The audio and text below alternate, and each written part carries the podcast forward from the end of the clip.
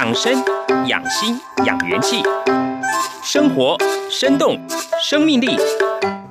摩登节气秀，欢迎节气说书人黄晨林登场。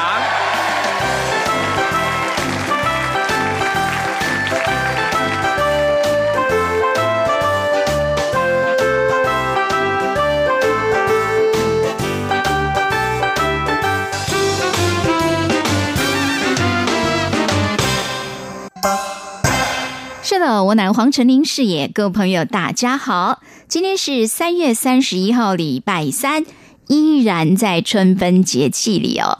这个分的意思啊，又分成一半啊。然后呢，到了春分这个节气，我们讲说春天已经来到一半的时间了，而且呢，这个春分节气还有一个很大特色，日夜均分。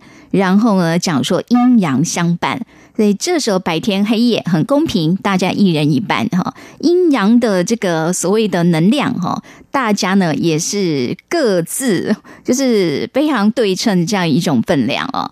那照理来讲，这时候我们的身心应该也是处在一个比较调和，因为觉得大自然呢，我们周遭的环境来到一个比较平衡的阶段哈。嗯，讲到这个平衡，就让我想起。你有没有发现，有很多这个美学的概念都来自于对称，来自于平衡？那我们今天呢，在这个春分节气里面，我们要来感受一下城市美学，哈，是不是真的跟这个对称会有关联？哈，那我们今天邀来一位特别来宾哦，在台湾呢，他是做这个很多的设计。然后，不管是商业设计，还是说跟城市美学有关的一些活动哦，或者是相关的展览哦，那最重要的是，他最近呢，就是把哈他自己搜集这种各式各样的脸哦，把它连接起来哈，形成一个非常有趣的这样一个视觉印象。所以，我们今天在这个春分节气里面，我们就邀来这位设计专家来分享哦，他这个春日里的美学，或他对这个世界的一些观察哈。我们这个眼睛。真的可以好好擦亮一点啊！啊，另外呢，节气小百科来讲一下春分特殊非常有意思的习俗，那就是跟蛋有关呐，哈，要做些什么事呢？欢迎进入咱们今天的摩登节气秀。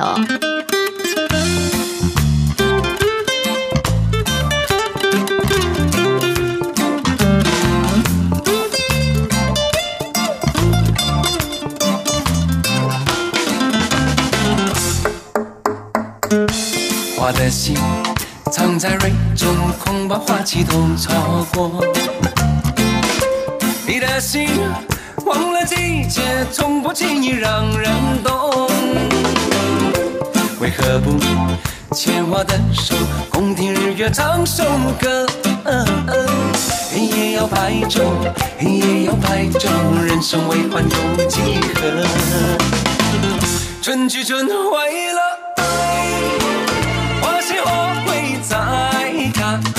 只要你愿意，只要你愿意，让我花香你心海。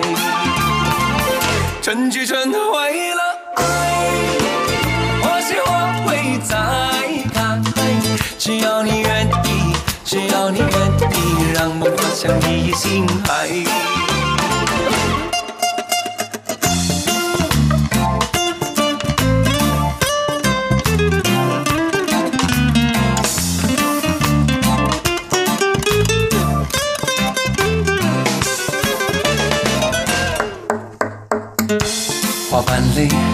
飘落风中，虽要悲也从容。你的泪晶莹剔透，心中一定还有梦。为何不牵我的手，同看海天成一色？潮起又潮落，潮起又潮落，送走人间许多愁。春去春回了，爱。再开，只要你愿意，只要你愿意，让我花香你心海。春去春回了，爱，花谢花会再开。只要你愿意，只要你愿意，让我花香你心海。只要你愿意，只要你愿意，让我花香你心海。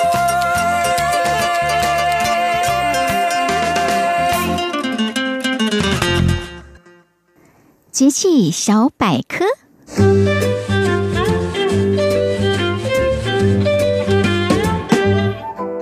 个春分节气的时候，因为呢，你看大自然哦，可以说是十分的缤纷哦，五颜六色的，各式各样的花朵呢怒放啊。那正因为说这个大自然在这时候呢，是属于一个比较活跃的，所以有时候呢，我们其实就会跟着这个心啊，会比较浮动起来哈。以前有一个还蛮有意思的习俗，叫做竖蛋哈，就是所谓的这个立蛋，把蛋给竖起来。那春分呢，阴阳等分哈，所以呢，这个是立蛋的好时机哈。那其实同理可证啦，春分可以，秋分的时候也是适合的哦。那么在这样子一个比较浮动的，然后呢，你会觉得是也是生气蓬勃这样一个春天的美景里边，其实人的这个心绪啊，会比较浮啊，会比较这样子就是躁动。那么这个时候呢，立蛋这个习俗不只是有趣，而且它还真的，你在这个过程当中，你必须要把心沉淀下来，所以这个也是一种自我调伏的方式哈，还可以保持身心平衡啊。所以你看，在春分的时候来立蛋，嗯，这真的也是跟这个节气非常相应啊。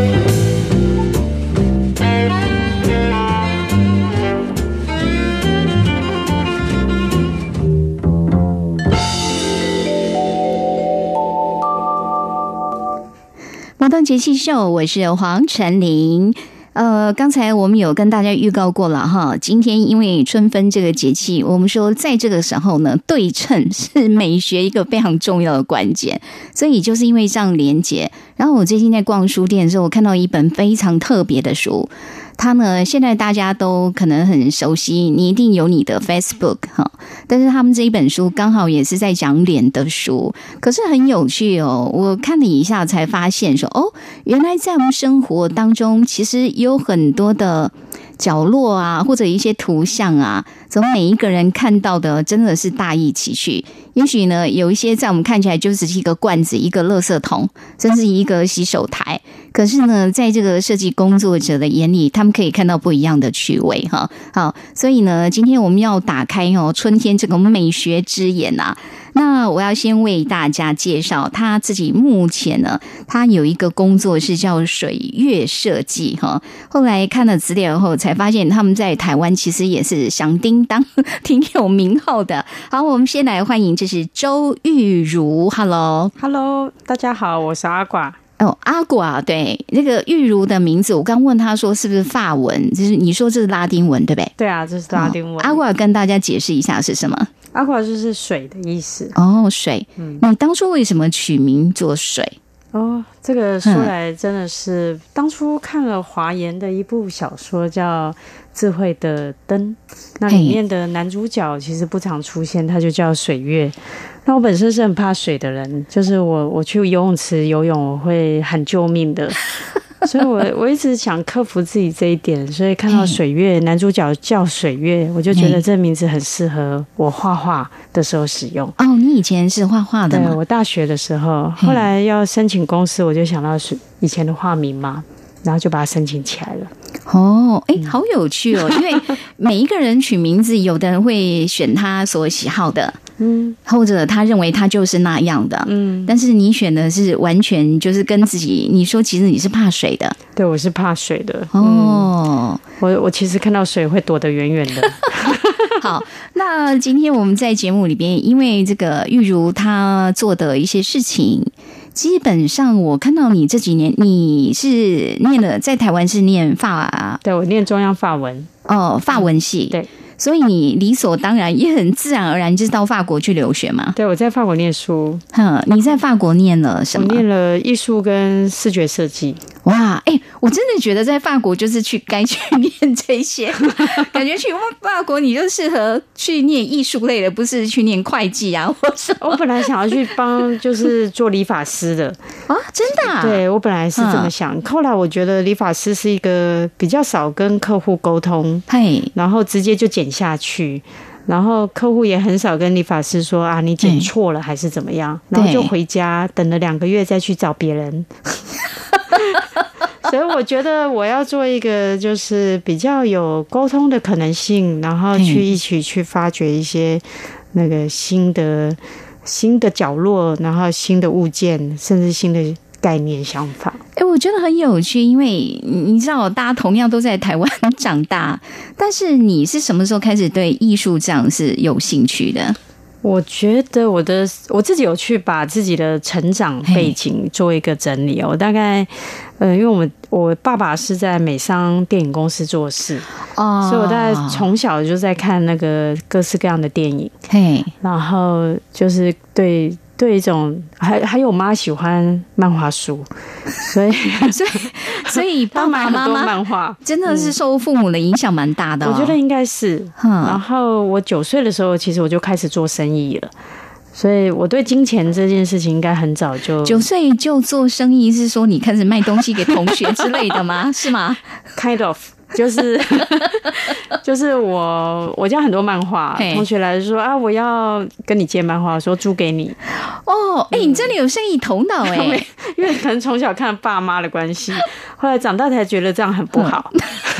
不过那已经过去了，所以我大概知道钱对我这辈子的影响，大概是在国高中的时候就知道。很有趣哦，你年纪那么小就知道钱对你来讲其实是你你很有那个概念的，对不对？应该说我这辈子可以不用受钱的控制。可是你你去念艺术，艺术不是最烧钱的这样的科系吗？哎、欸，我觉得念工业设计跟建筑系，工业设计应该比建筑系还要烧钱一点啊。对，因为他做很多模型。对，那刚好我做的是概念。哦哦哦哦，所以你那个不需要那么花钱就对了，是还好，就是只要你、嗯、呃脑袋可以联想到的，我尽量把那个连接线给做做起来。所以脑袋可以联想到的话。对方跟就是说，如果你活在地球上，都有一定的一个生活体验经验，嗯，那就有机会可以串联到。没错，所以你一个是家里边父母给你的环境，然后你自己从小也天赋异禀，就是其实你有蛮务实那一面，对不对？有有有，我有。就我就可以理解为什么他不是走艺术家路线，他会成为一个设计者，一个我我我觉得很难去涵盖你的工作的，很难一言以蔽之，哎。你会怎么去跟别人介绍、形容你自己？我也觉得，我每次都要花好多时间来说明我们到底在干嘛。对，因为好像很难一言以蔽之，哎哈，你做的事情真的蛮多的，很难很难。不过我最近有在，也是在整理。哦哦，OK，我大概把那个我们在做的事情比较跟社会相关。嘿，OK，就是一个大社会，你会看到说很多社会它可能四五十年都不变，就是说一样的。比方说，一样的扫打扫工具，一样的那个花圃，一样的思考，一样的色彩呈现，一样的招牌，所以你就在思考，就是说，这整个社会到底什么牵动它开始有一些转动，嗯，像齿轮一样开始它开始转动，那个节点到底是什么？嗯，所以我们开始在思考如何去带动社会去思考，说我是不是停留在这一点太久了？OK。我是不是很少受到刺激？尤其是尤其我们是岛国，嗯，其实都会活在自己的世界上，对，看不到别的东西，没有别的刺激，所以我们开始成为这样的一个，我们把它称为是酵母菌好了，嗯，然后开始去发酵，小地方开始发酵，然后慢慢扩大。慢慢，你就会看到十年、二十年，这社会已经有一些不一样了。所以，我们把在十年前一开始的那个记录记录的很完整。那未来十年、二十年，你你其实已经开始转变了。那转变那一个那个，我们可以拍下一张照片，或者是记录一段影片，那那个就会是我的作品了。很有趣，就是说，因因为你你讲说你要做的其实跟社会有关，嗯、甚至你想想要改变的是一种观念。嗯，是的。哦嗯、然后在你的工作过程当中，其实你有我知道你有一些伙伴，嗯，然后其实你们是花了很长的一个时间去沟通，对不对？没错，没错。然后我看到他们那个工作室的介绍好有意思，因为我印象很深刻，说他们每天有一个小时都要大笑哈。我不知道这个公司很奇怪，不过当然感觉上就是做设计的，你知道脑筋真的他的思考或者整个要排列组合跟别人不一样。你们为什么会对大笑这件事情这么在意？呃，那应该是说我们做很多研究，嗯，然后我们就其实有一个除了团队之外，其实还有一个就是外扩一公分的一个一圈，叫做都市项目研究班。嗯，好，我们会欢迎各界的人士参与，都是免费参与的。对、哦，然后大家只要对都市的或者是生活议题有兴趣，都可以参与。那基本上是两个半小时到三个小时，每周二晚上。嗯，那我们那时候在研究的，其实就很多类似像身体语汇，然后比方说各式各样的反应、声音的感受啊、视觉的感受等等。但是我们研究的主题就是笑，我们就会笑。就正面思考对于人的那个到底大脑有没有什么帮助？所以我们就去研究，像世界有笑瑜伽，然后我们就开始去研究笑瑜伽产生笑的这件事情。所以真的会笑到肚子，你知道，就是整个肚子一直在用力，然后眼泪不停流下来。但那个印象就非常深。所以，我们其实老实说，做设计公司做任何工作，我们都觉得它不应该就是。你知道，就充满了苦恼或者是挑战。我觉得应该是快乐的去面对各式各样的挑战，然后感谢客户给我们这样的一个机会，可以去突破很多难关，然后并且做出一些东西出来。所以，我们用这样子的方式来勉励自己，不要忘记这个你知道笑的力量，然后正面思考的力量。最近才看到台湾有一些单位，嗯，他们在做那个十大爆肝行业排行，其中有。对对对，没有，呃，虽然不是第一名，但是也在十名内哈。所以我就在想，刚刚玉如讲的那个很有趣，因为我们认为在做设计工作，或者你真的常常你们是要熬夜的，是不是？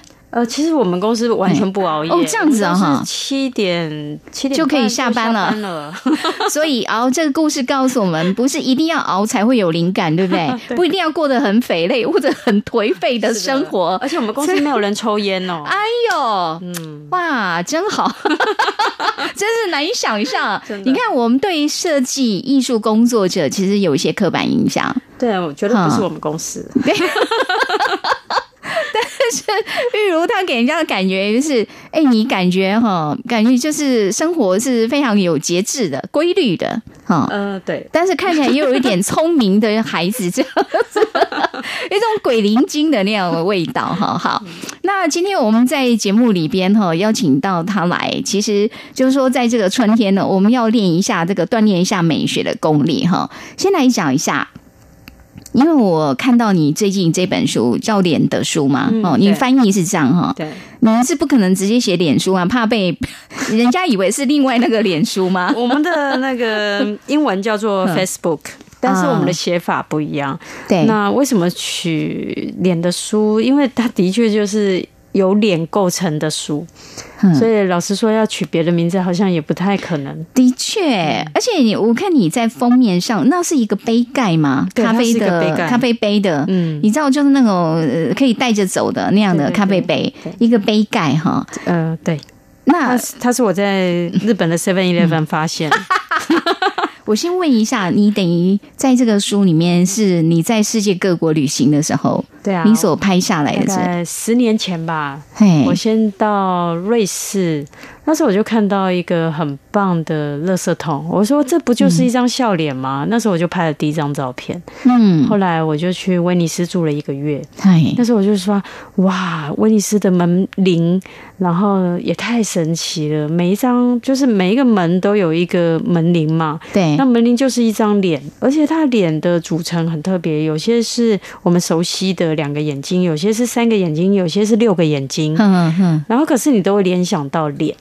这就是我刚刚说的连接的关系，所以你开始扩大，就是对那个世界上各式各样的物件，它是不经意的，但它在试作过程中会让你有一些错视联想。然后我就做一个拍照，嗯，那十年下来，其实已经老实说，为了出这本书，我已经翻了三十万张照片，来来回回，因为当初也不知道要出书。嗯，对，你在拍的时候，因为因为你的敏感度了哈，嗯、因为你对视觉，然后你学的又是这个艺术方面的，嗯、所以我就在想，因为我看到你在里面，你你去提取了很多张不同的脸，嗯、其实也许有时候平常我们可能瞄一眼过去的时候，你根本不会意识到那其实是一张脸哎，哈。那就表示你已经中毒了。哎，对，就是我可以从各种角落发现各种脸，是 是，你已经有一种模式启动了，是不是？就是说你十年前开始拍的第一张，对，那那时候是你很自然而然就哦。这就是一张脸，还是说其实是因为别人我不知道，别人看到会不会跟你一样看到是一样的那种画面？就很有趣哦。前阵子时报出版就是说，哎，我们要宣传，然后他就告诉我说，我里面照片有一张，他就卡紧卡这一张是脸。我说，哎，你看到脸跟我看到脸不一样。对。对，这这就是有趣的。所以，即便你用你的方式呈现，你可能拍下来，对，可是不同人来看，他会觉得这个脸，你看的脸跟我看的脸是不一样，应该会不一样。我在想。哇，好有意思！有一些难度比较高的，嘿，然后还有一些很惊悚的。我在这本书比较少拿惊悚的，惊悚，因为有些真的看了你会害怕。嗯，然后有些真的是需要很多巧合才会构成那张脸。比方说，我把。呃，像在欧洲那边，在张贴路边海报，他不是都用纸吗？浆糊，嗯，然后他把过去的那个累积撕下来，撕下来，撕下来，一张又一张，结果我就在那撕下来的那个版面中，我就看到一张脸了。嗯，你看，知道多少累积才有可能形成那张脸？我一直觉得，虽然我们是在广播节目里边，嗯，但是我一直觉得视觉的沟通非常立即的，嗯，直接的，有时候你什么都不用说。而且允许每一个人各自去提取到他要的东西。这样，嗯，这是我特别的难，因为他只能用一张画面来解决。对啊，只是说你 你在这个书里面，你所提取的这些，你比如说大部分是不是可能欧洲比较多，还是？其实我旅行非常多，但每年都会有好几个礼拜，好甚至几个月去国外，嗯，然后到处玩。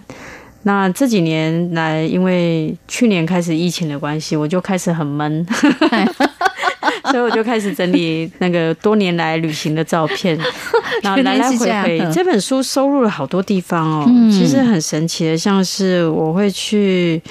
呃，我们还画了一张地图，世界地图，然后里面包含了就是，哎，你把你的那个脸收集到了脸，然后地点把它画成一张世界地图，就有印度啊、纽西兰，然后意大利就各个地方，像威尼斯、博隆纳、米兰、西西里岛、秘鲁啊，然后葡萄牙、瑞士，所以听起来韩国是欧洲的比例还是比较高一点，也不一定哦，不一定，嗯，因为我我会这么问，是因为我发现。你里面有一些他的脸哈，他的造型可能有的是真的非常独特，但是有的哎，对哇，哎，这有在台湾对不对？有啊，这在台东。你把台东的戏院五洲戏院，它那个一个比较浪的景，所以你等于把那个两扇门当做是眼睛吗？还是？哦，你看，哎，我看到哦，它有小的脸。但是你把它拉大来看，我觉得那也是一张大的脸。哎，哇，好有趣哦！OK，脸中脸，嗯，还有脸中脸，也是很有趣。哇，就路边其实你都可以看到，而且他表情老实说比我们所谓的公仔喜怒哀乐要来的多得多。我觉得就是今天可以透过这样的方式，也许我们可以开始练习哦，说不定哦，接下来我们这些听众朋友开始去看他周边的一些熟悉的事物，突然发现原来有好多张脸。是啊，很多人都。会送给我各式各样的脸。哦，这样子哈，对对对，他知道我在收集。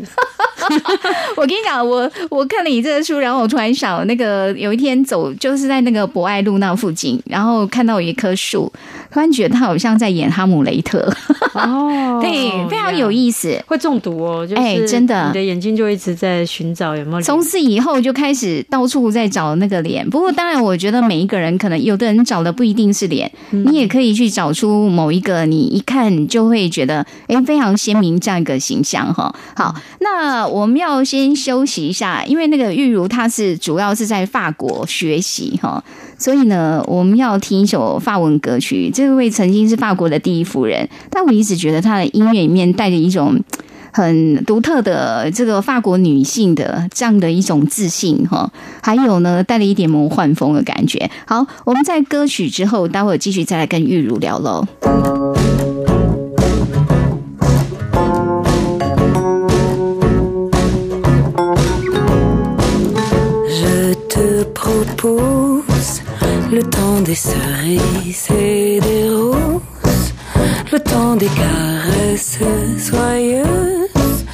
Laissons du temps à la douceur des choses. Et si ça te tente, prenons le temps de faire silence, d'emmêler nos souffles et nos langues. Prenons du temps pour les choses d'importance. Et laissons-nous renverser, emporter, caresser par le temps perdu. Restons tranquilles, immobiles, sans un bruissement d'ailes, sans un battement de cils. Et contre l'implacable, contre le vacarme du diable, trouvons du temps pour l'impossible, pour l'inespéré, pour l'imprévisible. Et contre l'éphémère, contre la cruauté première, contre le marbre de nos tombes. Prenons tout notre temps à chaque seconde. Et laissons-nous renverser, emporter, caresser par le doux temps perdu. Nos vies s'allongent soudain, les voilà dans nos mains, toutes vives, toutes chaudes. Toute nue, je te propose de retrouver le temps des roses, le temps des caresses soyeuses, laissant du temps à la douceur des choses.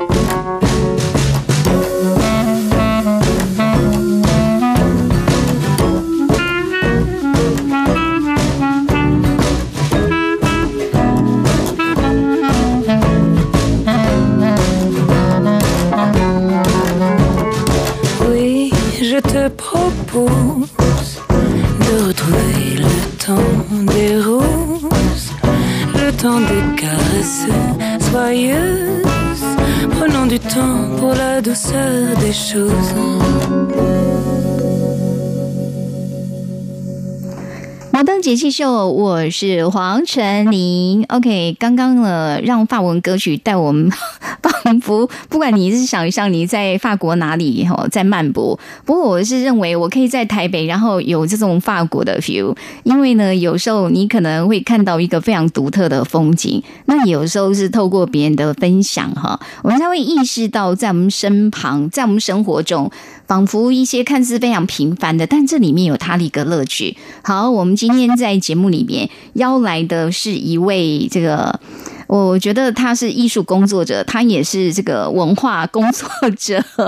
总而言之，他做的事情好多哦。好，这是周玉如阿寡，对不对？哈、嗯，然后我终于把他名字念对了。好，嗯、这个阿寡说。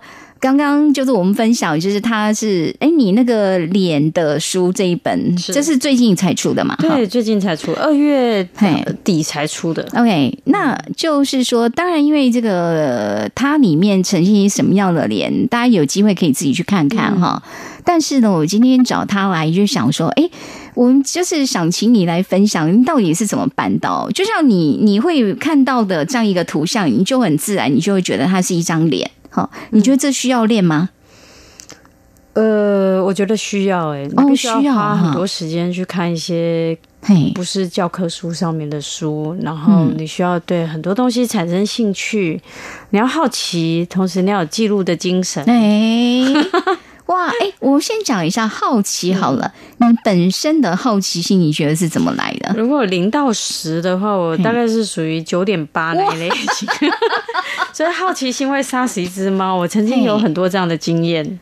哦，比如说你你最好奇的，比如说你比较好奇，然后你都做了一些什么事？我曾我曾经去那个蒙古吧，就是啊，好吧，新疆，蒙古也是另外一件事。OK，新疆那边，然后就去部落，然后那个部落村落里面的人就说：“哎，你要不要骑马？”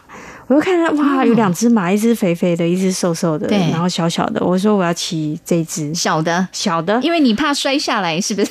嗯、没有，我觉得那骑起来可能你脚不用张那么开，会比较舒服。对，结果我一骑上去之后，嗯，它就开始飞奔了。然后我的人生就像跑马灯一样，你知道，我可以看清楚周边的任何一个石头的颗粒。然后锐利的或者怎么样堆积的，我觉得我摔下去一定完蛋。你是说在他瞬间是类似狂奔那样的状态吗？狂奔啊！然后我的朋友在旁边说：“哇，没想到周小姐这么会骑马。”其实你当下也应该很害怕了吧？很害怕。然后因为我的那个脚其实都还没跨好，然后那一匹马应该知道我是新手，新手，对，陌生人飞奔了。然后，嗯，我那时候心里其实就很多画面跑过。嗯，那我想我绝对不能在这时候落马，对，因为就很惨，那个速度很快。嗯，就我就死命的抓住，就是死命抓住。然后后来有人发现不太对劲，大概把用口就是口音的方式把马。稍微慢下来的时候，我就、嗯、我就落马，落马是真的摔下来吗？对，就摔下来了。但是它在速度变慢的时候，对，变慢的时候，你有挑哪一颗石头要避开吗？我可以做到的是屁股落地，所以也是好几天的痛这样子。对，不过我我那时候会觉得说，我真的是一颗好奇心，嗯、然后到处都有遇到这种好奇心让我产生。其实你这是自己都捏一把冷汗的一种感觉。就事后在想说，哇，真的，你那个好奇心如果再不克制一下，对，基本上会很多。不过如果以我的好奇心，我我我当然可能当下吓死了。事后我一定想要去问，为什么这一匹马会这样跑？哦，没有没有，其实它是村落，它并不是观光用的马。所以那些人都很会骑哦，所以跟体型无关，对吧？跟跟那个马的体型，因为其实马越大匹，它跑得比较慢。可是我刚好选了小匹的，哦、然后加上它又是，你知道，它又不是给观光客骑的。对对对，哦，我那时候是观光客，你知道，是就是去，就是我跟着摄影团队一起去那边拍照。嗯，然后我就自己一个人走到那边，就觉得这边哎。逛一逛，就刚好有人问我要不要骑马。然后你就说哦，好啊，没试过来试试看，对不对？对。然后不过高玉如在讲了，让我印象深刻。你在那个慌张之际，你还可以看到旁边那个石头那么的清楚，超级清楚。我以为说是人，你知道，在一个一定的高速之下的时候，其实人的视野会变得很奇特。嗯，他的那个角度其实会跟平常是不太一样的。嗯、不一样，不一样。对，我们很难想象那个赛马奔腾的时候，或者他们的视野，他们会比人类宽广很多。哦、嗯，好。好那我知道，因为他的那个好奇心，因为好奇会让你去可能看看别人根本不在意的东西，嗯嗯，然后就好。刚刚除了讲说他有这个脸拍了很多各式各样这个脸哈，还有我看你们之前你们工作室有一个计划是在改变那个是台北的变电箱这一类的吗？哦，是在台北吗？是，其实我们这个计划是二零一五年，嗯，然后台北市不是有几个自行车道要成立，嗯嗯，那自行车道成立上面就会有很多箱体，嗯，我们把它称为街道家具好了。你看有变电箱，然后有中华电信箱，有耗资箱、垃圾桶，然后有再来的话，你看有那个路灯，然后有那个停车的停，候车亭。所以台北市政府就在想说，那我要一个比较舒服的好的意向。我们那时候跟台北市政府提案，就是说，我们可不可以不要再彩绘变电箱，可不可以用融入环境式的把变电箱就是融入整个大环境？然后刚好这也符合我们的色彩计划，就是提供给台湾一种不同对色彩的思考，不要每一个都是主角，总要有一些是配角。你想我说不要每个主角，是因为因为有一段时间变电箱被彩绘，对不对？对，那个是某一个时代的任务，嗯、因为大家不认识他，嗯、觉得他是危险的，对。所以台电那时候就是突发奇想，应该是呃找那个涂刷公司，嗯、也是油漆公司，嗯，他就做了第一个。然后我们有去考究，就是这一段的历史，会知道说当初其实就是油漆公司，也不是找那个像彩绘大师啊，或者是绘图的。嗯嗯。然后第一个出来之后，他就觉得这可以复制，然后也同时让民众那时候其实视觉冲很多，其实那时候的。呃，城市意象是比较淳朴的，嗯，所以就开始有彩绘变电箱，它就变成街道上的一个艺术品一样，然后让大家比较可以接受这样的一个那个变电箱这样的一个载体。那可是随着时代在演进，其实我们城市越来越丰富了，嗯，然后有各式各样的东西，所以你你你试试着想象那个红，应该是说我们的北门好了，嗯嗯。北门那边旁边就是有一个台北邮局，然后台北邮局旁边有三个变电箱。嗯，OK，所以你看到那个画面，应该心中有一个是不是北门是红色的嘛？对，台北邮局是有点土黄色的。嗯，然后想想它的变电箱，来个山水变电箱。所以到时候你看到的是什么呢？其实你会看到是三个个体。哦，你是说他们并没有融合在一起，应该是说各自表现，各唱各的调，对，然后再、嗯、再来很多招牌。所以如果那一块以区域发展的重点来说，你想凸显谁？嗯、你想要凸显是整体，就是北门那边的一个比较古朴的意象呢？嗯嗯，还是你是要表现像夏威夷那种山水的那种夏威夷风呢？所以我们这样子来看一个环境好了。我们环境中有各式各样的物件，那便利箱在里面要扮演什么样的角色？那基本上，如果是一个就是我们要让整个环境凸显，那便利箱其实它可以产生一个，就我是配角，嗯，我不是主角，嗯嗯，那我可以就是扮演好我的资讯整理，让大家民众了解我维修的时候哪边需要知道，民众也可以大概从它。那些上面的数字，如果你看到以前便利箱，你会害怕，因为它很像数学公式。对，那现在它经过整理之后，你知道它是图号坐标，它就算你迷路，你告诉别人那个号码，你可以找到自己。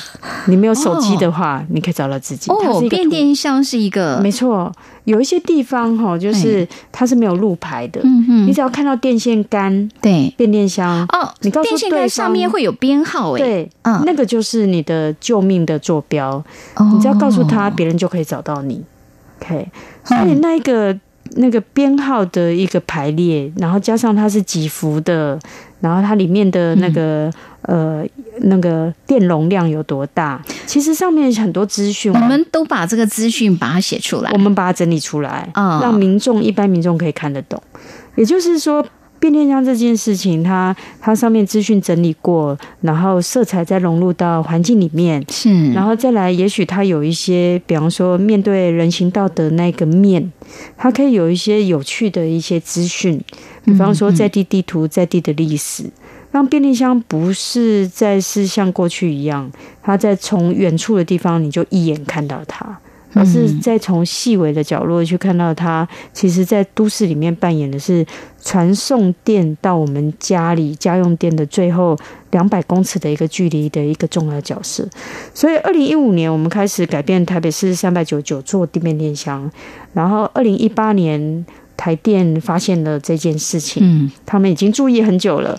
他们决定把全台湾的变电箱，一共是三十三万座。好，所以你们现在完成了吗？应该是说，台电从二零一八年打算花七年的时间，改变全台湾三十三万座变电箱。所以自此，你去澎湖，然后去像我上前阵子去垦丁，还有金门，你会看到变电箱开始，你找不到它了。哎，对，因为以前变电箱是彩绘的话，它会比较张扬，对不对？但是你都会看到他，就是你讲了，就是他非常张扬。那其他旁边的也很张扬，招牌也很张扬，建筑也很张扬。那我到底刚刚该去看谁？其实你什么都看不到，就是就是觉得、嗯、哦，好好花，真的很花 哦。所以你们让他感觉上好像是稍微往后退一步。他乍看之下成为配角，可是反而这个地方会更被凸显，这样对，反而他大家开始做整理，嗯，就是说你如果为什么？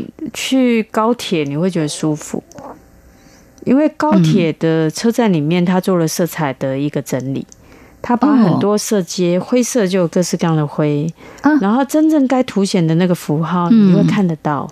所以我们应该开始重视环境里面到底什么该被凸显，什么不该被凸显。比方说，我一直很讨厌就是那个人行道上面旁边那个红色一整条禁止停车的。我觉得那，我一直觉得那很像蛇的蛇性哦，嗯，就是到处都是警告你，到处到处都是，因为那个颜色的关系吗？色彩它很彩度很，就是很呃彩度很高，然后明度又很亮。对，所以你不得不看见它。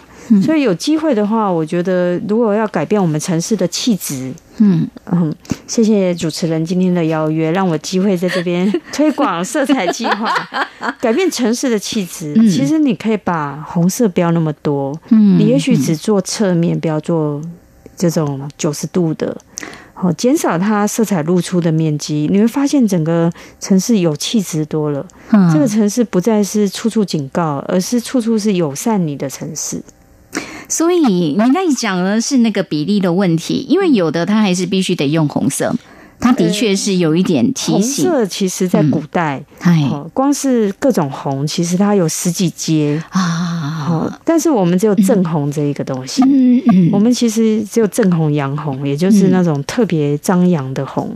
所以你真的要提醒人去注意，你有很多方法，不是说用 always。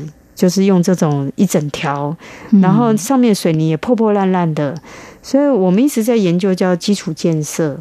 如果台湾的基础建设做好了，老实说，城市的美学就出来了。人们在里面其实可以漫步，可以产生有哲学家，可以产生各式各样的，你知道是沉思者，不像就是我觉得人的心情也会慢慢沉淀，然后不像。我我会觉得比较会再更稳重一点，嗯，比较不会整天有人在你旁边喧哗。像现在的色彩，你你真的去到后火车站，每一个地方的火车站都很像，嗯，因为你仔细看那些招牌的颜色。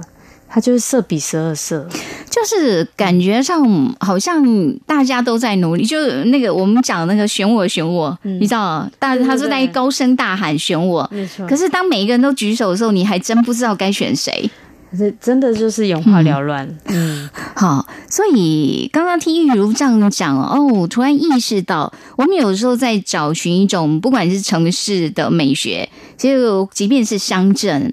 但是不管是在哪里，所谓那一种美感哈，可能我们在某一个年代，我们会认为树大便是美，或者要繁华繁复一点。可能那时候真的因为是比较匮乏的年代吧哈。嗯，没错。但是到了现在，反而我们呃其实可以比较简单一些。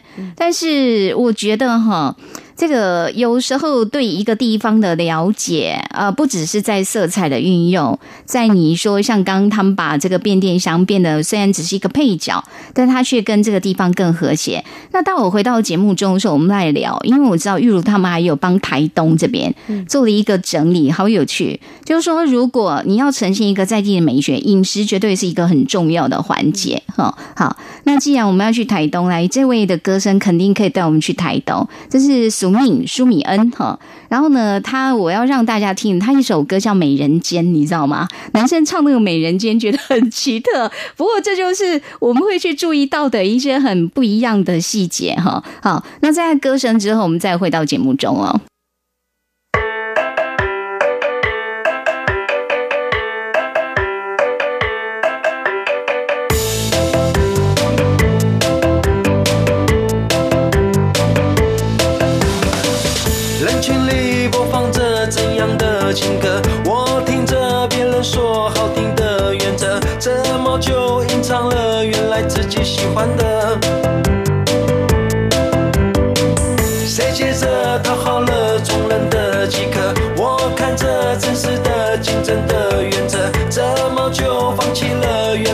己想要的？此时此刻想要逃去梦的里面。看你穿上彩虹衣服，微笑的脸，还有最后系上美丽头饰之间，干净了额头间，露出了是你的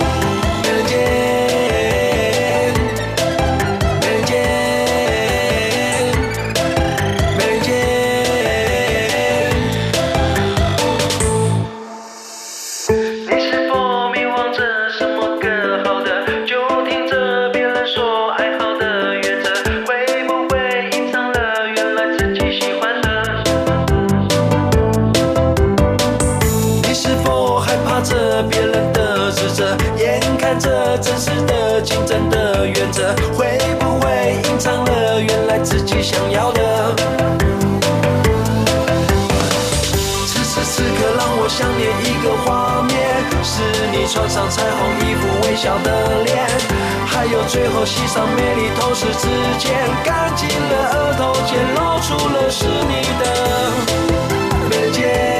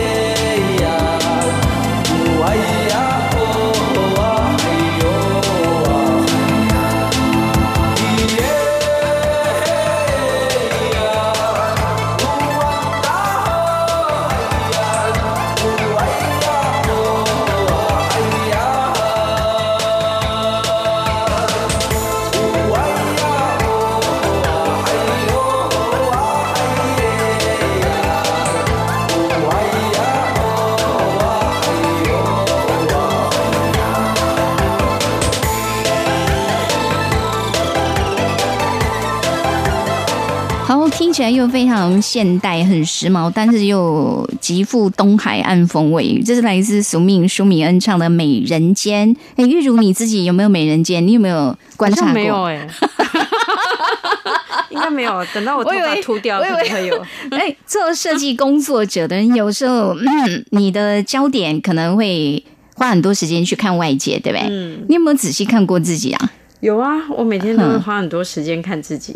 哦，每花很多时间看自己。好，那我我很好奇，身身为这样一个艺术工作者，你会用什么样的角度去看自己？呃，我说这是视觉上，我通常会躺在，我通常会躺在床上，啊、躺在床上，然后用那个手机看自己一下。哎、欸。哎，你好有趣！可是我跟你讲，我个人不太喜欢用手机看自己，因为我觉得手机太锐利了。我比较喜欢拍拍下来以后很奇特哦。嗯、你用那种就是马，就是你现在用手机的镜头看自己，跟拍下来感觉视觉效果是不太一样的。哦，左右相反吗？呃，不是左右相反，就是觉得为什么拍下来感觉比较好看一点？这是我个人。哦，那是因为手机有美肌功能。对，可能是因为这样，所以你是躺着，然后用手机。你为什么要从手机的镜头去看自己？呃，它取代了镜子吧？哦哦哦，对啊，嗯、你躺你不方便去照镜子啊。而且我其实最近一直在觉得自己越来越好像真的变老了。你会在意这件事啊？对，但越在意我就越要面对啊，所以我就想说拍一下我每天那个老的状态是哦，每一天记录每一天的自己，而且是最自然的，就是睡醒的时候的，还还没有梳洗的那时候。到底自己长什么样子？嗯、哦，哎、欸，我觉得这个也很棒啊！你会不会将来也出一本书？哦，不要，这不公开，无法公开，这没办法公开。对，好，我们来讲一下，因为我看你之前你们也有出了一本叫《台东食》嘛，对，食物的食，对，食物的食。那其实我看了一下，等于是你们要先从考古学开始做起，人类学就是台东的在地的历史，他们的文化，这是你一定最先要去了解的嘛？对对。嗯，讲一下这计划好了。嗯，呃，如果要帮台东做一个提案，你会做什么提案呢？坦白讲，我真的觉得台东太丰富了。嗯，音乐、食物、嗯，族群是风景很多哈，真的很多可以做。对，因为台东对我们来说，它就像一个净土一样。因为基本上每个人要去台东都要花一番力气。嗯，okay, 然后去订车票啊，或者自己开车去，所以在那。边，我觉得人们对那边的，应该是感触吧，就是眼睛是一个享受，吃饭也是一个享受。但为什么做这个计划？我我老实说，我觉得是从台湾其他地方的缺乏来看到台湾台东的有。Okay, 怎么说呢？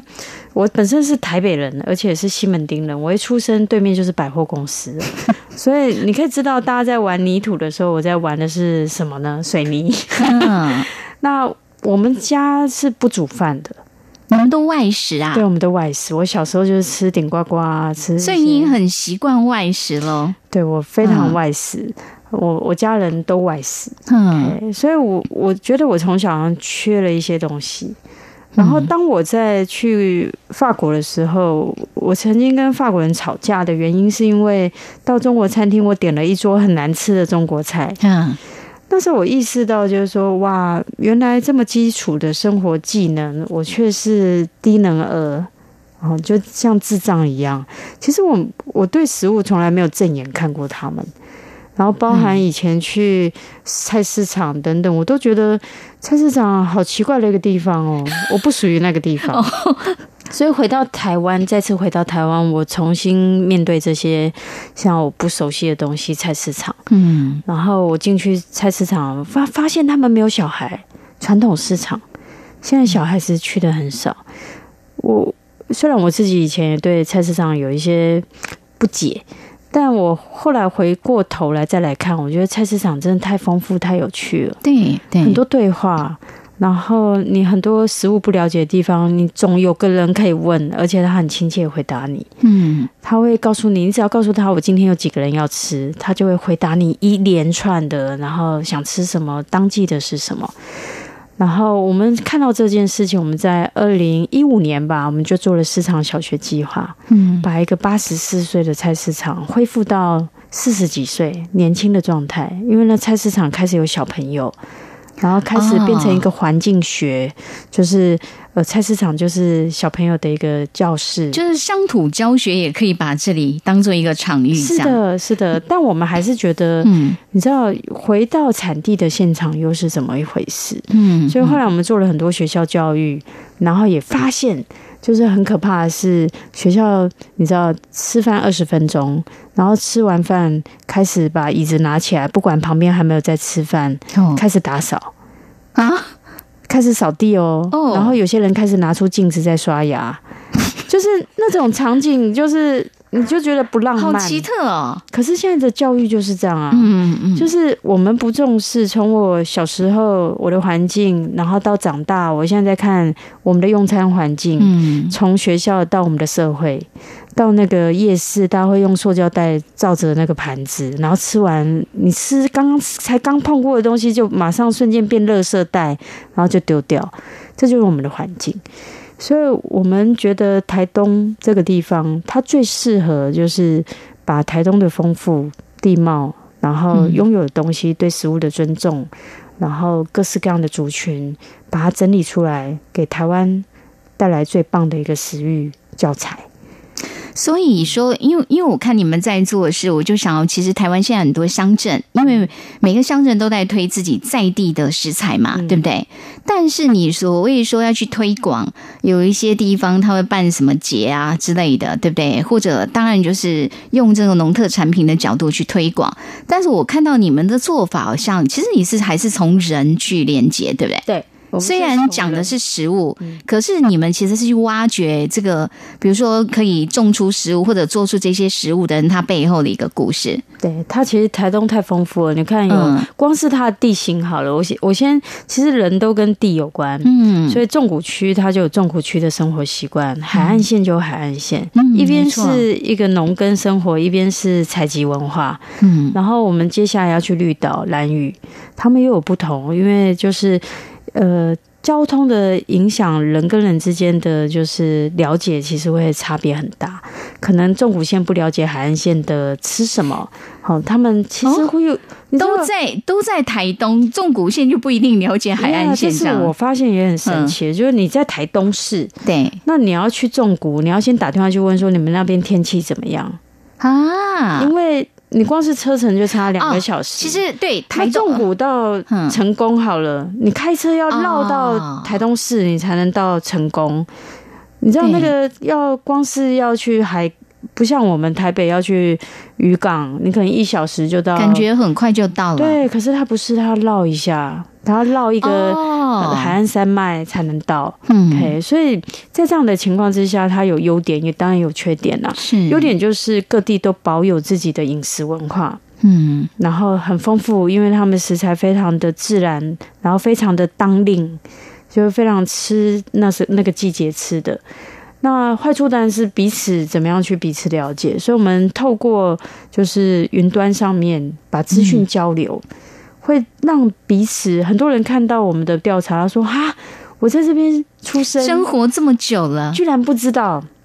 可能离他们家几十公里外的事情，这样子。尤其我们在第一年做了一件事情，我们就访问各地的人，嗯、我们就问他说：“如果你离开台东五年，嗯，最让你想念的食物是什么？”哦，哎、欸，我好有兴趣哦。所以我们就你是问台东人吗？台东人，外出的台东人。呃，我们问各地，就是台东各地的台东人。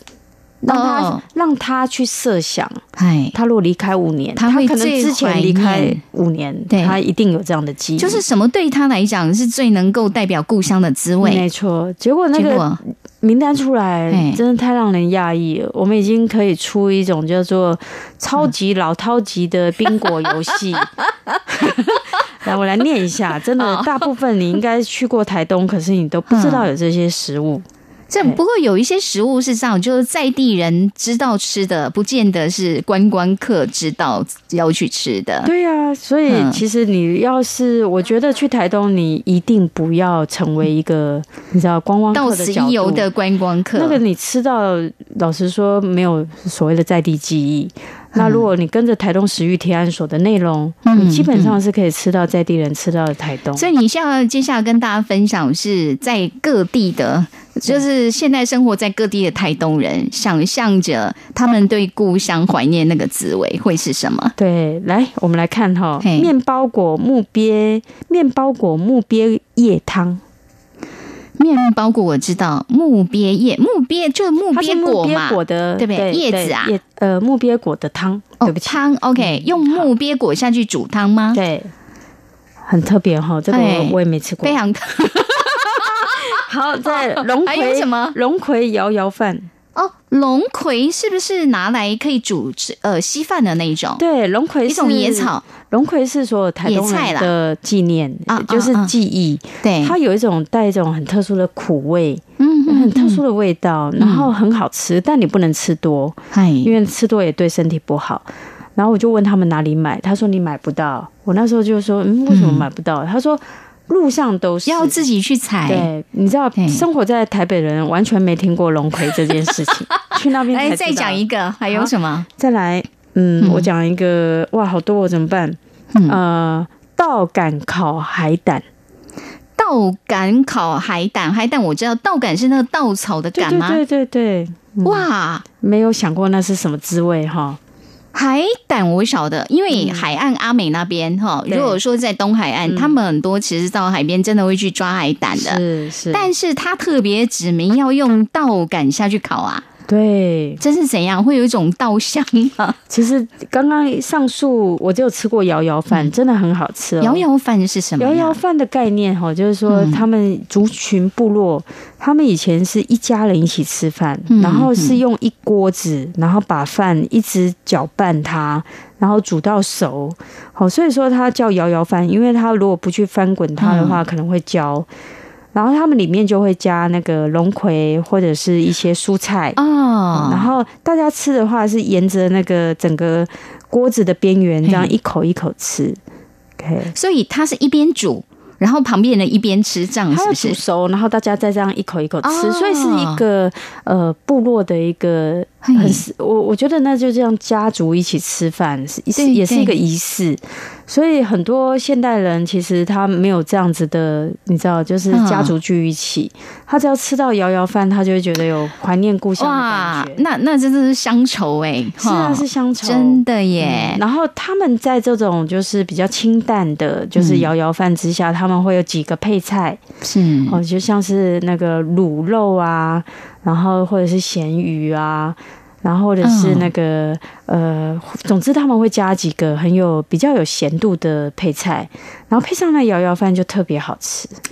哇！不过我们今天实在是因为时间的关系，因为我知道玉如她那个哈书里面讲了很多台东这种非常道地的食物，这真的只有台东人才知道哎。是啊，我们就挖掘这些，然后把它记录起来。哇，好有意思！当然，如果我们朋友有兴趣，你直接可以去找这本，就叫《台东史》，食物的史哦，可以仔细去了解一下。不过，至少今天我们透过玉如的分享，我想在这春天里哈，大家的这个眼睛，可能我们这个视觉对周遭环境的观察，我想可能会锻炼的比较好一点哈。